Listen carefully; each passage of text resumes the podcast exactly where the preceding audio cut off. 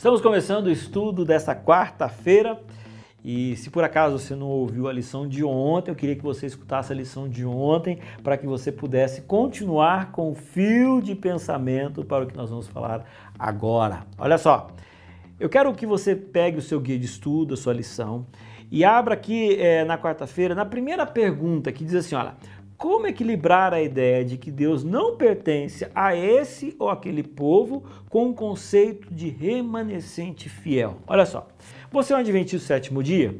Se você é um adventista do sétimo dia, é importante você ter claro no seu coração essa ideia de remanescente. Quando a gente olha para Apocalipse, quando a gente olha para Daniel, existem profecias que mostram que no momento certo, numa data correta, surgiria um movimento que estaria retornando algumas verdades da Bíblia, inclusive a verdade da lei de Deus. O fato da gente falar da lei de Deus e alguns os acusarem de legalistas, na verdade, é a falta da compreensão do que é o povo remanescente. O povo remanescente não entende que nós somos salvos pela lei, entende que nós somos salvos pela graça.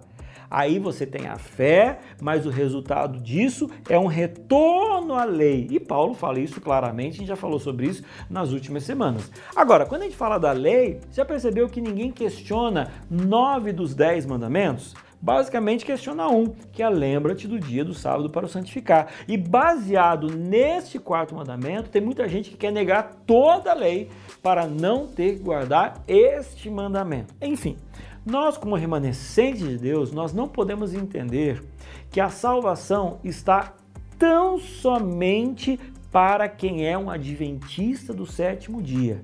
A gente não pode pensar desse jeito, a gente não pode pregar desse jeito e a gente nem pode transpirar esse tipo de pensamento. Por quê? Porque Deus, como eu já falei para vocês ontem, antes de ontem, não está recluso a uma denominação. Bom, se eu estou com o nome aqui, aí então esse aqui está salvo. Inclusive, gente, baseado nisso, tem gente que acha que porque simplesmente foi batizado na igreja adventista, isso é o bastante para a sua salvação em Cristo Jesus. Esse é o pensamento que os judeus tinham.